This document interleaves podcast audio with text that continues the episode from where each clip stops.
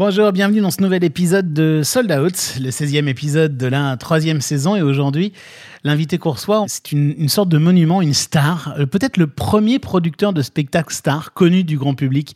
Bonjour Jean-Claude Camus. Bonjour. C'est vrai que vous êtes quand même très connu du grand public alors que les producteurs de spectacles sont plutôt dans l'ombre. Oui, mais j'ai tellement été euh, associé pendant 35 ans à, à Johnny que euh, c'est vrai que, bon, allez, on va, puisque vous avez employé le mot star, euh, Johnny, avait starisé quand même les gens qui étaient à côté, qui étaient à côté de lui automatiquement, quoi. Et, et grâce à Johnny, j'ai fait la carrière que j'ai faite. Alors, on va parler de tout ça dans, dans cet épisode de Sold Out, mais il n'y a pas que Johnny, il y a aussi Michel Sardou, Sylvie Vartan, Bruel, France Gall, Madonna. Enfin, je sais pas, je peux pas tous les citer. Michael Jackson, tellement d'autres, Prince. On va en parler. Ah non, alors on va se connaître pendant Ah, deux Il y en a pour longtemps. Mais on va parler quand même de, de plein d'entre eux, puis on va parler de vous aussi. On va parler de votre parcours, de, de, de tout ça, dans cet épisode de Sold Out qui commence dans un instant. On embrasse no- notre partenaire pour cette saison qui s'appelle euh, Patreon. Et, euh, et c'est parti, je me régale. Depuis qu'on depuis qu'on fait Sold Out, je rêve de vous avoir à ce micro, donc euh, je vais j'ai profité de chaque seconde. Mais cet épisode de Sold Out commence maintenant. Est-ce que tout est prêt? Oui, monsieur le directeur. Bon, alors je vais faire commencer. On parle de trajectoire de vie, on parle de carrière, on parle de, de choses vécues par, euh, par des professionnels du spectacle vivant. Parfois, je me demande ce que je fous dans ce métier. On parle de spectacle, on parle de spectateur, on parle de producteur, on parle de billets vendus. On parle d'humain, non? Je peux vous dire que Johnny Hallyday au Stade de France à côté, c'est un Playmobil dans un évier. Hein Sold Out, Sold Out, le podcast de Delight. le podcast de Delight. Et je suis euh, Jean-Claude Camus, euh, je, suis, je frôle bientôt les 84 ans. Et j'ai maintenant pris ma retraite, bien sûr, parce qu'à un moment, il faut, il faut savoir s'arrêter. Euh, mon parcours, euh, évidemment, est un parcours insensé, euh, d'où mon livre Pas né pour ça, parce que j'ai quand même, un- je suis pas une légende, je suis arrivé à Paris, j'ai quand même couché à la gare de Lyon pendant deux jours. À l'époque, on pouvait le faire, maintenant on peut plus. Et puis j'ai tout fait derrière, la plongée restaurant, les wagons restaurants, les, les des cartes postales, enfin j'ai tout fait, euh, de l'immobilier, j'ai tout fait pour arriver à manger. Premier billet vendu. Premier billet vendu, euh, c'était pour un spectacle, mon tout premier spectacle, tout petit spectacle, La Conche dans l'heure, le 14 juillet 1959. Et C'était quoi ce spectacle? C'était Marie-Josée Deville, entre autres. Dernier billet vendu. Christophe Paet. Christophe Paet, bon, mon dernier chouchou. C'était quand? Ah, alors là, vous posez, si vous posez les années, j'en sais rien, ça fait, euh, ça fait bien 10 ans déjà maintenant. Oui, oui, le temps passe. Oui, oui, le temps passe, il y a 10 ans à peu près. Sold Out saison 3, épisode 16, avec Jean-Claude Camus, producteur de spectacles historiques de Johnny Hallyday, Michel Sardou et de tonnes d'autres artistes, qui nous fait l'honneur d'être venu dans les bureaux de Delight en avril 2022. Alors moi je croyais, euh, Monsieur Camus, que tout avait commencé pour vous euh, à l'âge de 23 ans, 1961, avec les chats sauvages, mais alors vous venez de m'expliquer que c'est pas vraiment le cas, ça a commencé encore plus tôt. Ça a commencé plus tôt, en fait, euh, oui, j'ai commencé par faire des balles, c'était à la grande époque des balles, je faisais beaucoup de balles un peu partout. Et puis j'ai fait ce petit spectacle à Conche dans l'heure, un beau jour. Et j'avais placé un, un orchestre euh, en face du théâtre de la Porte Saint-Martin d'ailleurs, un, un restaurant qui faisait cafcons l'après-midi et le soir. Cafcon, ce café concert. Voilà, et, et je vais rendre visite à mon chef d'orchestre, s'appelait Tony Ripoll à l'époque, et il me dit, ah, il y a un groupe qui est passé cet après-midi, euh, tu devrais l'écouter, je l'ai trouvé pas mal. Donc j'écoute le groupe le soir, mais je suis personne, Camus, euh, personne ne connaît. hein. Euh, le groupe sort de scène, je vais les voir, je dis bonjour, vous avez euh, une maison de disques? Ah non, pas du tout. Vous avez un producteur? Ah non, pas du tout. Ben, écoutez, je m'appelle Jean-Claude Camus, je m'occupe de tout. Un mois après, c'était Les Chats Sauvages et Terry Rivers.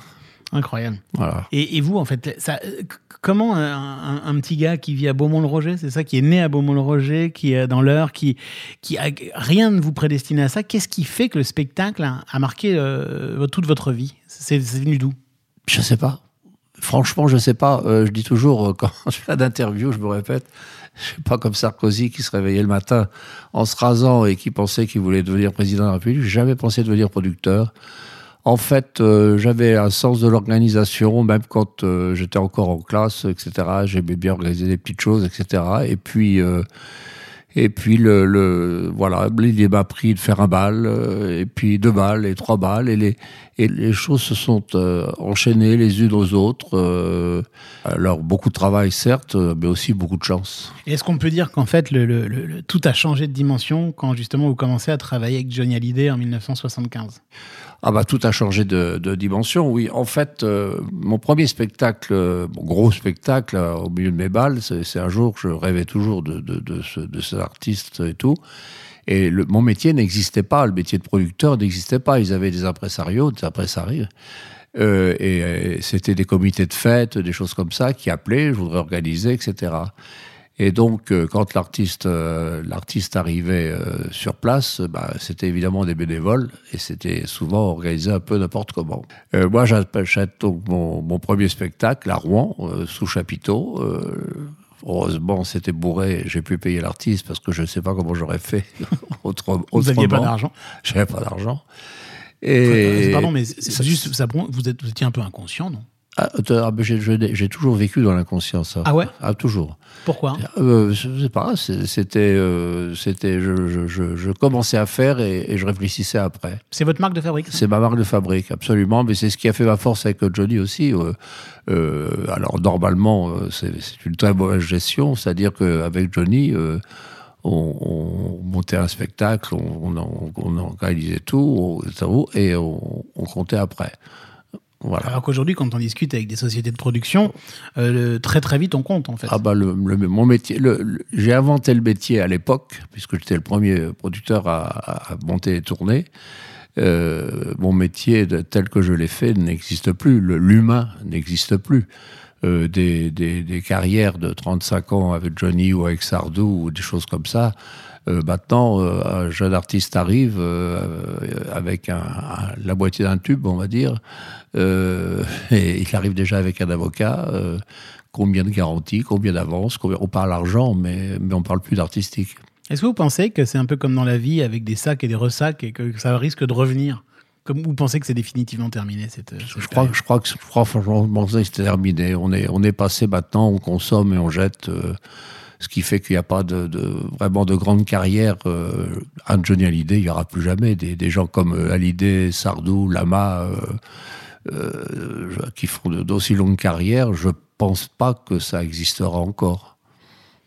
Et alors, pardon, je vous ai interrompu pour parler de cette inconscience, mais vous me disiez, on parlait de la rencontre avec Johnny en 75 et ce, ce moment où, où ça bascule. Comment vous l'avez rencontré, ce Johnny Hallyday? Ah ben en fait, j'ai rencontré, j'ai acheté son spectacle, je ne connaissais pas. Il est arrivé, euh, bonjour monsieur, bonjour monsieur, euh, voilà, il a fait son spectacle et il est parti. Comme j'avais réussi mon coup, j'en ai acheté un deuxième, et puis un troisième, puis un cinquième, puis un dixième, puis un vingtième. Je vous parle sur, sur deux ans. Hein. Ça crée des liens, quoi. Euh, voilà. Alors à ce moment-là, donc Johnny euh, a appris à me connaître, évidemment. On- là, là, on se voyait beau- beaucoup. Et, et ce qui a fait ma force, en fait, je pense, euh, c'est comme je disais tout à l'heure, c'était des bénévoles et c'était le bordel quand euh, quand il y avait lieu le spectacle et surtout quand il fallait recharger les camions, il n'y avait plus personne. Enfin bref. Et quand Johnny arrivait euh, euh, sur place à 6 heures, euh, à ses techniciens, c'est comment ça? Ah ben on est en vacances, c'est Camus. Et, et je pense que c'est ce qui a fait ma force. Et entre-temps, euh, je me suis avec, mis vous, aussi... avec vous, c'était carré, quoi. Voilà, c'était, c'était ah bah à 6 heures du matin, moi j'étais sous le chapiteau en train de coller mes étiquettes sur les chaises. Euh, un mois ou deux mois avant, j'étais euh, même en plein hiver en train de coller mes affiches sur les murs parce que la- l'affichage libre existait encore. Mais quand je dis je collais, je collais, c'est vous-même qui le faisiez? Oui, oui, oui, je collais mes affiches. Oui, je faisais tout. Oui. Ah oui, ah oui, au départ, tout au départ, oui, bien sûr, euh, je, je, je, je, je faisais tout. Et On a donc, du- on a du mal à l'imaginer, en fait. bah oui, mais c'est, oui, mais c'est un peu un conte de fées en fait. euh, c'est, ma- c'est maintenant, maintenant d'ailleurs que je réalise moi ce, le, le parcours que, que, que j'ai fait parce que quand vous faites votre truc, c'est votre boulot, bon, voilà. Ouais. euh, et entre temps, après avoir organisé quelques, pas mal de, de Johnny Hallyday et de Sardou, euh, je me suis associé à Pascal Bernardin euh, et nous avons commencé à faire des anglo-saxons. Euh, anglo-saxon, j'ai tout fait, euh, Bob Marley, les Stones, euh, Michael Jackson, Madonna Sceaux, 130 000 personnes. Ça, on va en parler. voilà. Bref, et, et donc Johnny, les deux années passent à peu près, et il vient voir euh, Supertramp que j'organisais donc à Paris. Et à la fin du spectacle, il va aller saluer et puis me prend dans un coin derrière. On se connaissait bien quand même au bout de 30 ou 40 spectacles. Et il me dit euh, Jean-Claude, tu sais que euh, j'ai viré mon producteur Ben, Je dis oui, je suis au courant. Même musicien, mon secrétaire. Ben, je dis oui, oui. Il avait viré tout le monde. Il avait tout le monde. Pourquoi? Il il avait changé. Il Il- changer d'avis. trouvé que ça n'allait pas, sans doute. euh, et tout. Tu accepterais de t'occuper de moi? Voilà. Johnny a l'idée me demandant ah, tu accepterais le, le- la, la déflagration qu'il y a eu dans ma tête? bien sûr que je ne me suis pas fait prier, mais, mais c'était, c'était, c'était d'un seul coup. euh, c'est- quelque chose. C'était impensable ce qui s'est passé dans ma tête à ce moment-là. Et puis derrière Johnny, euh, bah, derrière Johnny, les autres ont suivi. Voilà, Euh, Sardou est arrivé, euh, et puis les autres, ça, Vartan, etc. Enfin, tout le monde a suivi. Et c'est étonnant parce que en fait, en fait, c'est une histoire très simple qui, qui pourrait dire le travail paye. Oui, ah oui, ça c'est sûr que le, travail et mon sens de l'organisation et la précision toujours de mon organisation qui a fait ma force d'ailleurs d'un bout à l'autre de ma carrière. Euh, quand on quand on j'étais par exemple à la préfecture de police, quand vous faites euh, un champ de Mars par exemple, je peux vous dire que vous avez des réunions où il y a 40 ou 50 personnes autour de la table entre les pompiers, la sécurité, la protection civile, le- le- enfin bref, il y a tout ça et tout. Et, ma réputation était faite euh, à la préfecture.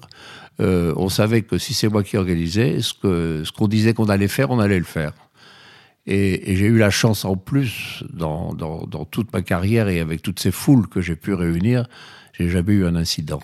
Parce que Jamais. ça, ça va vite. Vous savez, une, bande de, de 15 ou 20 types qui dit vous débarque au Champ de Mars euh, ou, ou à Madonna au milieu de 130 000 personnes, ça vous met une panique. euh.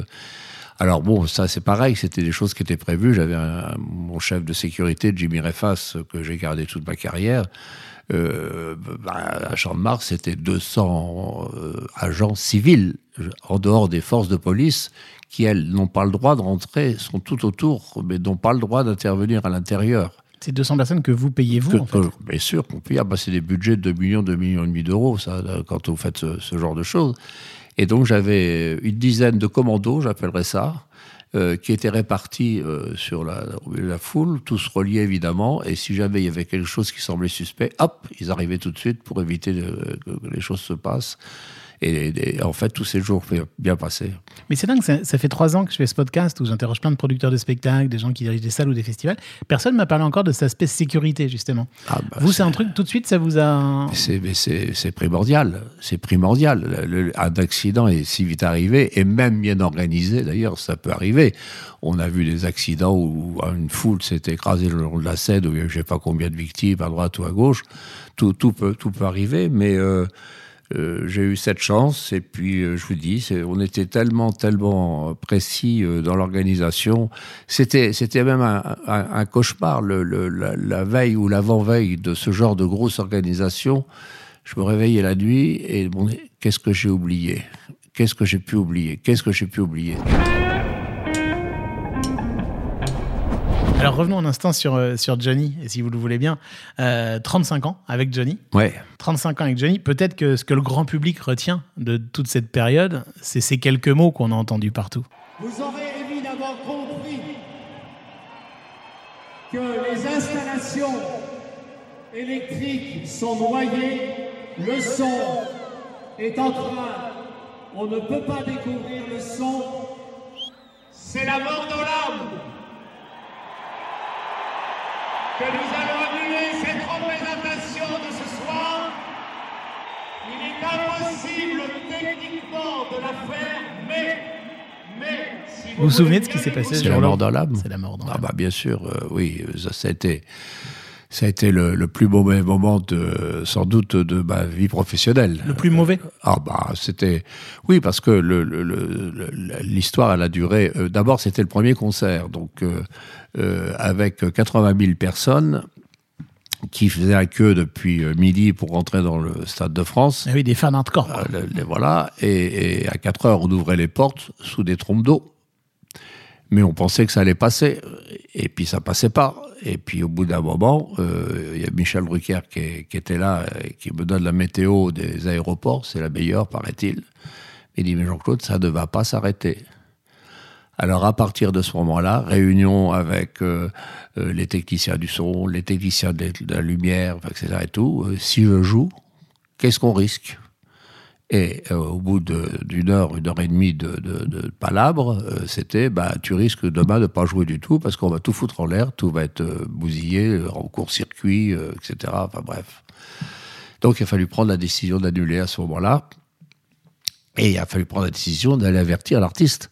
Parce que l'artiste, lui, au Stade de France, c'est un blocos, vous êtes là, les loges en, en sous-sol, euh, il n'était pas au courant qu'il tombait des trompes d'eau. Il s'en rendait pas compte. Non, il attendait, lui. Il attendait, il se préparait, il attendait. Et donc, euh, il a fallu aller lui dire. Mais il a été, contrairement à ce que je pensais, euh, je pensais qu'on allait avoir un volcan. Et il a pris ça d'une façon, mais très très calme et tout. et la seule réponse, il m'a dit, si on annule aujourd'hui, on remet quand? Ben, Je dis, écoute, le plus facile, puisqu'il y avait quatre, trois concerts prévus, j'ai dit, c'est dimanche après-midi. Jamais de la vie. Un concert en plein, air, euh, en plein jour et tout. Les gens vont dire, mais tout ce bazar euh, et tout, euh, ça veut rien dire. Non. Donc ça n'a pas été en effet le lundi. On l'a remis au vendredi suivant. Et donc, quand lui a été évacué parce que le préfet voulait qu'il soit sorti du Stade de France avant qu'on fasse l'annonce, il fallait encore attendre pour ces pauvres gens qui étaient sous l'eau, il fallait encore attendre une heure pour que les RER, etc., se mettent en place pour euh, 8, 7 heures, 8 heures du soir. On en revient à au- au lieu de l'organisation 23 militaire. heures. Voyez-vous, c'est- c'est- donc il fallait du temps, et puis après, il faut faire l'annonce. Qui fait l'annonce? Ben, Je dis Michel Drucker. Où il est, Michel Drucker? Michel Drucker, il était allé à l'âge de Johnny, et Johnny a dit Écoute, euh, laisse Camus, euh, qu'on se casse, il va se démerder. Et donc, euh, d'un seul coup, je me suis retrouvé avec un micro dans la main. Alors, les gens me disent toujours Qu'est-ce que vous avez eu comme courage d'aller devant cette foule? Non, franchement, non. C'est pas du courage, c'est de l'inconscience. J'étais dans un dans un semi-coma, épuisé par toutes ces, ces, ces, ces cette tension qu'il y avait.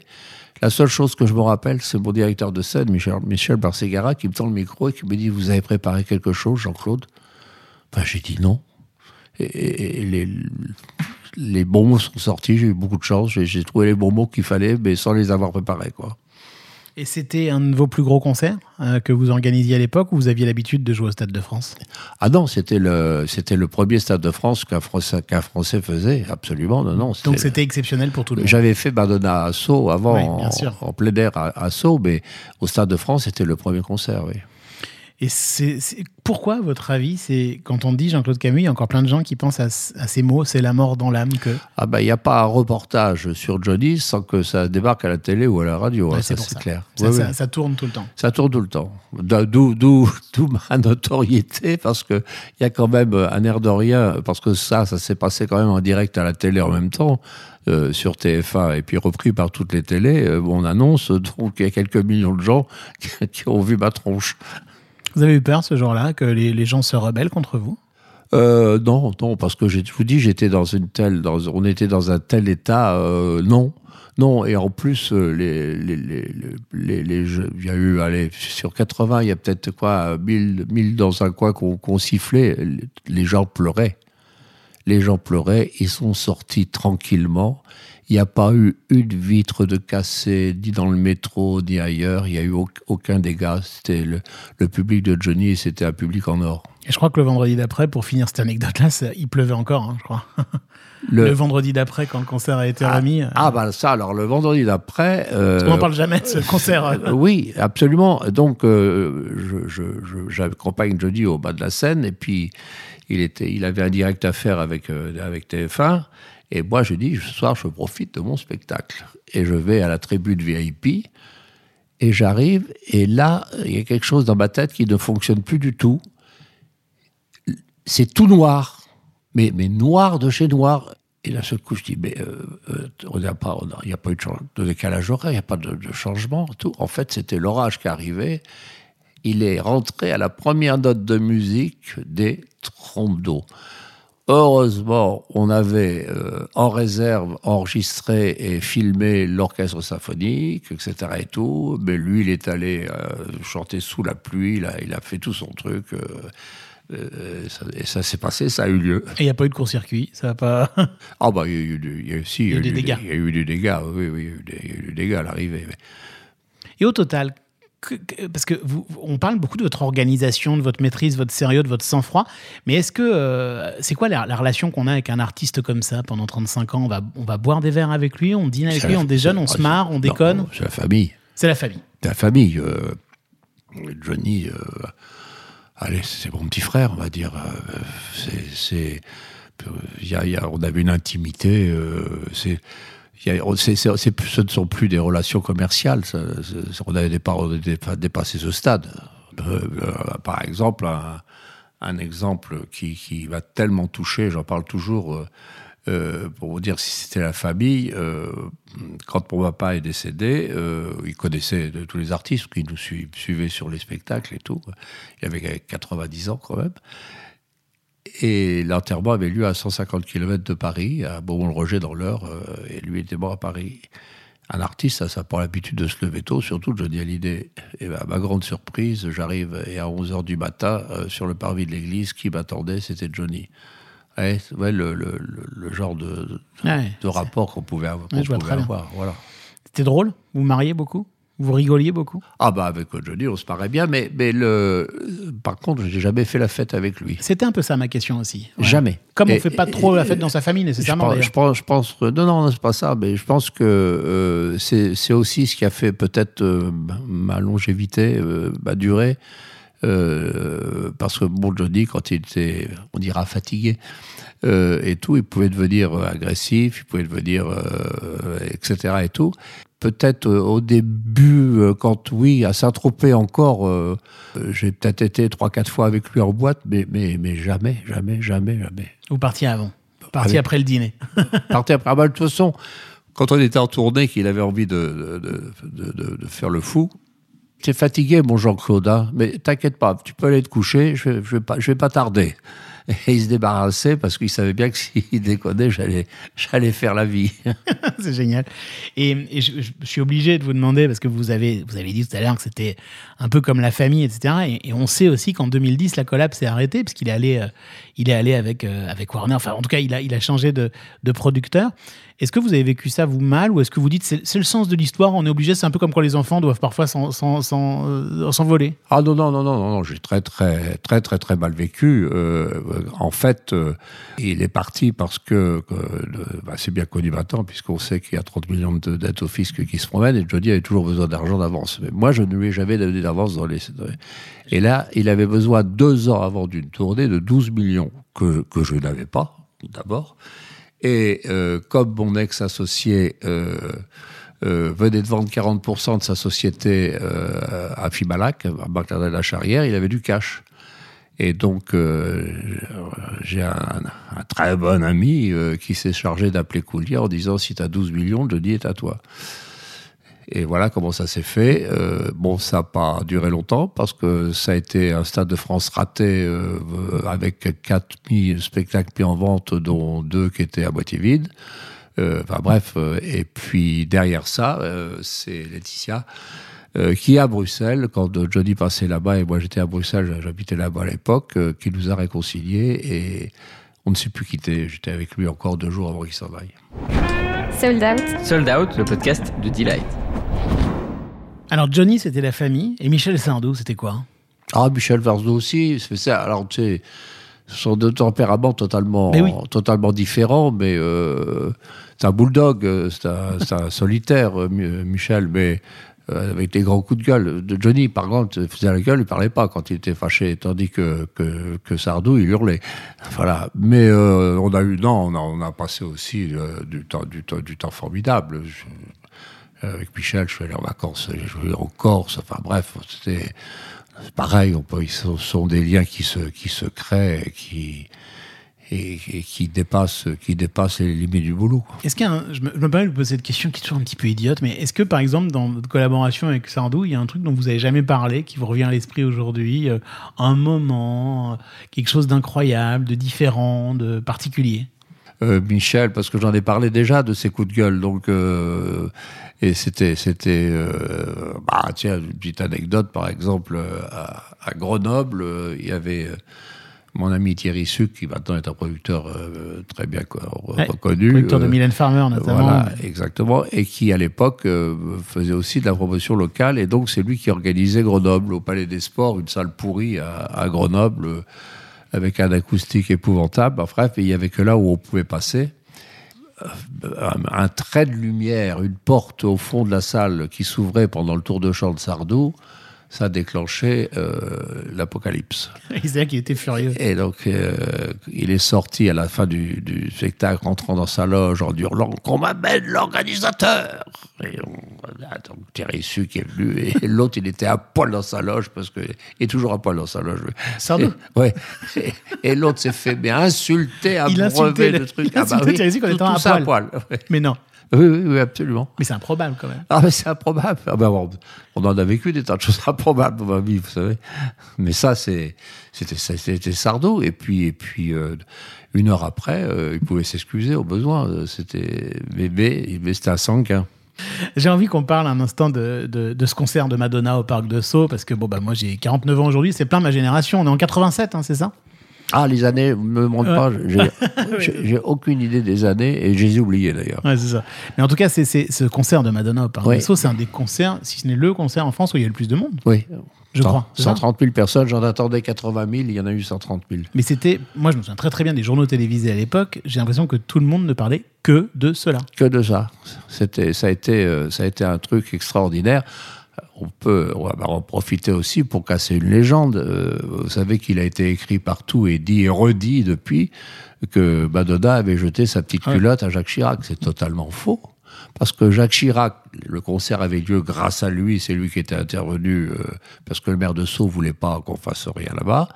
Euh, et, il était Premier ministre, donc euh, voilà. Et Pasqua qui disait Qu'est-ce qui va interdire le maire de Sceaux avec son garde champêtre C'est moi le patron de la police. Et bref, et oui, Claude et Bernard Chirac étaient là, en effet, mais Jacques Chirac était dans un avion qui l'emmenait en visite officielle au Canada. Et donc, il a, mais, cette légende, elle a toujours duré, elle revient sans arrêt. Oui, parce qu'ils s'étaient rencontrés peu avant pour, euh, pour le, pour le Il l'avait reçu, il l'avait reçu euh, à la mairie de, de, de, de Paris, à l'hôtel de ville, parce qu'il était en, Ouais. en maire. Euh, on avait remis à ce moment-là un chèque pour le, pour le, dirais-je, pour Sidaction. Exactement, avec Lynn Renault. Ouais. Mais euh, alors, ce concert, à un moment, là, là, vous avez dû vous dire, mais euh, on est dingue, quoi, parce que c'est mettre 130 000 personnes dans un champ, quelque part, pour un concert, ou, enfin, avec une artiste qui était au firmament et qui était une, une idole absolue à l'époque, ça doit quand même être un peu rock'n'roll, pour le coup. C'est, euh, ça s'est fait. Je- je- c'est, bon, c'est sûr que on avait là encore pris de- de- de- de- des tas de précautions, etc. et tout, mais la seule chose qu'on n'avait pas prévue et qui aurait pu mal tourner d'ailleurs, c'est que le parc de Sceaux, c'est un parc fermé. Donc vous avez 130 000 personnes qui arrivent par deux grilles différentes tout le- sur le long de la, de la, de la, de la journée. Enfin, de- du- Ça va. hein, ça va. Mais 130 000 personnes qui veulent sortir d'un seul coup par les deux grilles, ça pose problème. Et là, on, là, on a, fr- on a frôlé la, on a frôlé la catastrophe parce que les gens sont pressés de partir, etc. Enfin, bref. Mais ça s'est bien passé quand même. Ça s'est bien passé. Est-ce que, eh, j'imagine que c'était, vous l'avez connue comment, Madonna? Je l'ai pas connu. Vous l'avez pas connue Ah, je connais, je la connais pas. Je- non, non, c'est Pascal Bernardin euh, qui, qui négociait, lui, les, les anglo-saxons. Euh, c'est lui, c'est lui qui a- qui- avec qui j'ai tout fait, un type euh, extraordinaire, Pascal Bernardin, qui est toujours d'ailleurs dans le métier, il fait des expositions maintenant. Euh, euh, 14 ans associé avec lui, sans un bout de papier. pas un, pas un contrat, pas un avocat, Rien. pas un bout de papier. Rien. 50-50 dans tout? Non, non, avec lui, 14 ans. 14 ans avec lui. et, et- mais vous étiez associé à 50-50, genre euh, associé. Euh, absolument. Ah ouais. À 50-50, et c'est moi qui avais les sous en plus. C'est-à-dire que, puisque c'est moi qui, qui organisais toute la... Lui s'occupait de, de- de la, la réalisation du contact artiste, et moi je m'occupais de tout ce qui était évidemment technique, publicité et commercialisation. Donc on avait, il y a des moments, il fallait dire à Pascal, euh, euh, au bout de deux mois que le concert... Mais Pascal, vient faire les comptes. Il demandait pas d'argent, il faisait confiance. Il faisait confiance. Il fait confiance. son argent, il avait confiance. Oui. Mais c'est incroyable ça. C'est un type formidable. J'adore Pascal Bernardin. Toujours très innovant d'ailleurs, Pascal Bernardin, parce qu'il s'intéresse à des formats de grandes expositions, de trucs Ouais, comme ça. Il, ouais, te- ouais. il teste des trucs en fait. Voilà, exactement. Et, et dans tous ces concerts, alors là, avec Michael Jackson aussi, euh, Prince. Michael enfin, Jackson au Parc des Princes. C'est la tournée euh, Bad, c'est ça? C'est la tournée Bad. C'est euh, on est au moment de ce. ouais, ouais.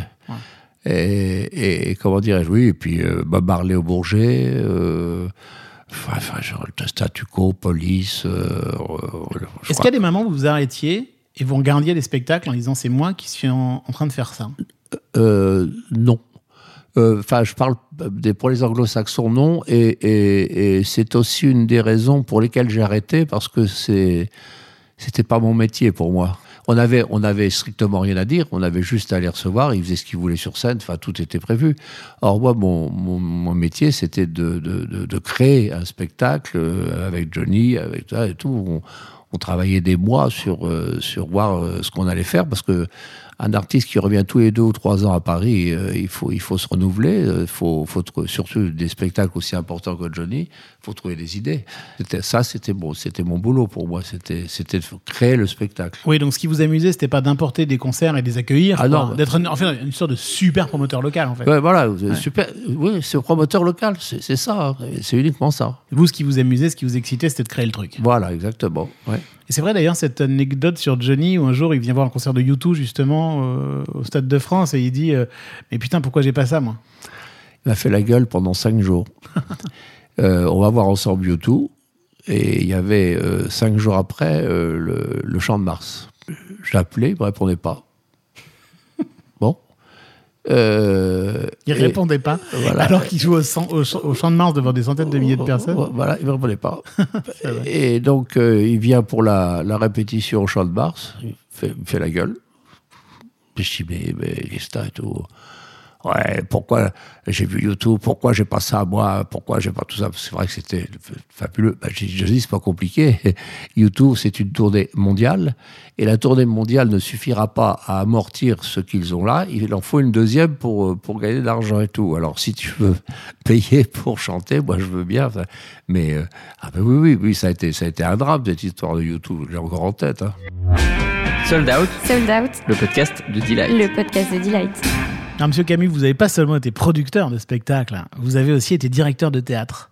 Ça, c'est quelque chose qu'on connaît moins de vous. Hein. Oui, euh, bah, c'est j'ai eu j'ai eu enfin c'est- c'est contre alors ça c'est contre mon gré. Oh, d'accord, C'est pourquoi? contre mon gré. Euh, pendant dix ans, euh, Michel Sardou voulait acheter un théâtre.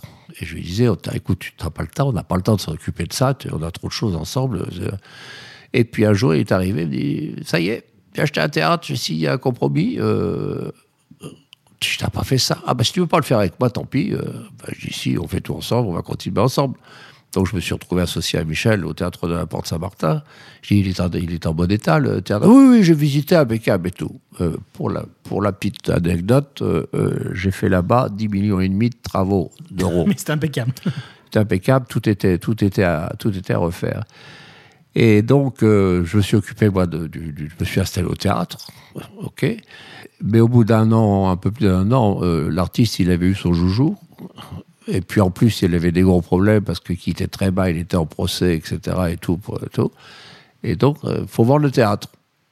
Sauf que moi, entre-temps, je m'étais attaché au théâtre. J'ai découvert des, des sensations et des vibrations au théâtre totalement différentes et tout. Et ben, j'ai été voir mon banquier, j'ai dit, faut que je rachète les parts de Sardou, je veux garder le théâtre. Et j'ai gardé le théâtre. Et j'ai eu cette chance encore. Euh, L'année où il a fait la programmation, euh, c'était... euh, bref, on n'a pas eu des grands succès. Et moi, derrière, j'ai cumulé les succès. C'est-à-dire, j'ai réussi aussi bien au théâtre que dans le show business. Mais là, ce qui vous est marré au théâtre, c'est aussi d'inventer des spectacles, j'imagine. Ah bah oui, là, là, là, il faut, il faut, il faut savoir euh, si c'est une nouvelle pièce, il faut savoir lire la, la pièce, il faut l'imaginer, il faut. Mais de toute façon, euh, c'est peut-être aussi ma force. Je dis toujours, moi, je suis pas un artistique. euh, je suis le crémier du quartier, c'est-à-dire que si euh, ça me plaît, je suis sûr que ça va plaire au public. C'est ça mon, c'est un peu ça mon fonctionnement. Ah, Moi, c'est marrant, j'allais j'allais rebondir en disant, mais au fond, vous êtes un artiste. Mais alors non, selon vous, vous n'êtes pas un artiste, vous avez juste le goût du public. Le goût du public, voilà, le goût de, de- du beau, le goût de ce qui va plaire, euh, voilà. Et du coup, est-ce que vous vous intéressiez aussi à la manière de le dire au public, euh, à la communication, euh, aux affiches, au marketing, à tous ces machins-là Ou Ah est-ce bah que oui. ça vous, ouais, ça vous intéressait Ah bien sûr, bah oui, ah bah oui, oui, oui, ça fait partie, ça fait partie du jeu. hein. J'ai- j'ai- moi, j'ai l'impression quand, même que euh, il y a cette histoire de frère ennemi avec Camus Coulier, dont on a beaucoup parlé. Oui, ça c'est quelqu'un qui a pas eu la reconnaissance du ventre, mais ça, ça existe. hein. Il serait sorti ouvrier imprimeur, euh, il fréquentait ma sœur et donnais 33% de ma société à l'époque. C'est enfin, c'est plutôt un moment douloureux, et, mais c'est du passé. C'est du passé. C'est Ouais. du passé. Malgré tout, vos noms seront toujours. C'est vrai qu'on on en parlera hein, toujours. Oui, euh, oui, on en parle un peu moins de lui quand même. Mais par contre, il y a Ah, quelqu'un dont on parlera tout le temps, qui est Gérard Drault. Euh, qui était aussi, enfin Gérard Drault, c'est un- c'est c'est quelqu'un qui. Ah bah, Gérard Drault, c'est c'est pour les anglo-saxons, hein, pas, pas c'est- oui, c'est quelqu'un, c'était, c'était vraiment un très très bon ami. Euh, Gérard, euh, quand il est parti, euh, c'est- on, dînait minimum tous les mois ensemble. C'était un grand gastronome, il y a des épicurien, c'est incroyable. On partait en week-end ensemble. Enfin, Gérard, c'était, quelqu'un de. Et on, a dîné ensemble euh, 48 heures avant qu'il rentre à l'hôpital, mais personne ne prévoyait euh, que- qu'il- qu'il- qu'il- en un mois de temps, il serait balancé, quoi. Et, mais c'est vrai que a, Gérard a fait une très belle carrière hein, de, avec les anglo-saxons. Est-ce que vous pensez que ce genre de carrière, comme celle de Gérard, comme, euh, comme la vôtre, sont des carrières qui peuvent encore exister aujourd'hui, comme celle de Thierry Suc peut-être aussi? Qui je pense pas. Vous pensez pas hein? Je pense je pense pas parce que maintenant, euh, il est tellement question d'argent et tout. euh, quand, même si vous avez, même si vous avez un artiste, un jeune artiste euh, avec qui vous êtes copain et tout, qui d'un seul coup vous demande de s'occuper de lui, puis qui se met à avoir du succès. euh, mais vous pouvez pas vivre qu'avec un artiste. Si vous avez bureau, euh, secrétaire, etc., parce que l'artiste, il va travailler. S'il a un gros succès, il va travailler pendant, pendant un an, il va faire 50-60 dates. Mais après, ça s'arrête. Il faut attendre le, le- le suivant et les frais continuent de durer. Donc, moi, je je, je, je, je vois pas, euh, je vois pas d'autres euh, émerger comme ça que dans des groupes parce qu'il y a de l'argent. Bah, J'allais y venir justement. Vous, vous avez vendu du coup à la fin vos théâtres à, ces- à ces Fimalac, je crois justement. Oui, là, c'est ça, oui, exactement. Et qu'est-ce que vous en pensez de ces grands groupes Euh, Vous pensez que c'est le modèle actuel, forcément Fimalac, euh, qui était, qui est parti, euh, Vivendi, Lagardère. Bah, le, pour, enfin, pour moi, je, je, je, je pense que c'est Fibalac qui, qui véritablement. Euh, je connais bien Marc Ladre de la Charrière, bien sûr. C'est, pour lui, il veut éviter que la culture devienne qu'à l'étranger, que dans les groupes étrangers. Les, théâtres, euh, moi j'ai vendu mes, mes trois théâtres, euh, à- donc à Marc. Je suis resté quatre ans tout en les ayant vendus. Et puis même maintenant, le directeur qui est là-bas, qui, qui fait une grande carrière, que j'ai formé, qui s'appelle Jean-Robert Charrier, c'est comme si c'était pas vendu. C'est liberté totale. Tandis que quand euh, j'ai vendu euh, ma société de, production euh, chez Warner, bah, il se mêlait de tout. Si un artiste avait un succès, il fallait tout de suite le mettre sur scène, alors que moi j'estimais qu'il n'était pas prêt. Enfin, voyez-vous, c'était une politique différente. C'était rendement, et alors là, on serre les budgets, je peux vous dire. Il faut, il faut du rendement, c'est quand même les Américains qui sont derrière. hein. Mais on peut se demander dans ce cas-là pourquoi à l'époque ils ont acheté votre boîte de prod finalement, puisque Euh, c'est comme s'ils avaient oui, créé une euh, bah, nouvelle ils ont- société, elle a oui, plus la même culture, elle a plus la même âme. c'est- un, peu, un peu bizarre, euh, mais c'était la, le, le- c'était le grand, la grande mode, la compétition à ce moment-là, ouais, qui, qui allait avoir. Puis comme j'étais quand même le plus gros sûr. euh, et tout, donc euh, ça les intéressait. De... Et puis Johnny venait de passer aussi chez Warner, ce qui, ce, qui, ce qui explique aussi les choses. Bon, évidemment, vous nous avez parlé des petites déceptions humaines que vous avez eues dans, dans, dans cette carrière, mais au total, on est d'accord que c'est beaucoup plus de plaisir, de, même d'étonnement encore d'être là dans, ce milieu que de, déception. Ah oui, bien sûr. Moi, j'ai, quand même eu, j'ai, un parcours. euh, je vous dis, c'est, très, curieux, parce que même, en écrivant le livre, euh, je ne, réalisais pas euh, le parcours que j'ai fait. En fait, j'ai vraiment réalisé euh, et savouré, j'allais presque dire, euh, mon parcours quand j'ai commencé à faire la promotion. Avec euh, d'un seul coup, on me balançait des images à la télé de choses que j'avais faites, etc. Et tout. Et de- là, là, là, j'ai vu vraiment que quand même. Parce que euh, vous courriez tout le temps, en fait. bah, oui, bah oui, oui, oui, c'est toujours euh, voilà. Et là, j'ai j'ai vu, euh, j'ai vu Netflix. euh, Il y, a, il y a un truc sur Johnny là et tout. euh, Documentaire non autorisé, je crois. oui. Euh, le cinquième épisode, euh, bah, c'est le dernier d'ailleurs, mais ce dernier épisode, euh, j'étais liquéfié dans mon fauteuil parce que je suis avec lui sans arrêt. Là, et là, là, là d'un seul coup, tous les, tous les souvenirs vous, vous, vous arrivent, mais vous êtes submergé. C'est encore très dur de voir ça. hein. Ah ouais, encore très dur. Encore Encore, très très dur, ouais. On va donc parler d'autre chose. Ben, on va parler des jeunes gens, tiens. On va parler, c'est la question rituelle de, de fin de ce podcast. J'imagine que vous, dans votre carrière, vous avez beaucoup accompagné, de, embauché de jeunes gens qui avaient envie d'être dans ce métier. Oui. dans- C'était quoi votre rapport aux jeunes qui vous écrivaient euh, dans votre boîte de prod ou euh, que vous rencontriez? Non, ça, ça a été des, ça a été des rencontres, euh, ça a été des rencontres, mais euh, il y en a quand même quelques-uns. euh, bah, ouais, par exemple, Carson Productions, euh, Franck Sora, Sora, ouais. ça a été, euh, ça a été mon assistant. Euh, Gérard Louvain, euh, il allait vendre mes, mes orchestres et mes artistes en province. Bon, maintenant, oui, euh, Coulier, bien sûr, euh, qu'on a sorti. Non, non, il y en a quelques-uns qui, qui peuvent me dire merci.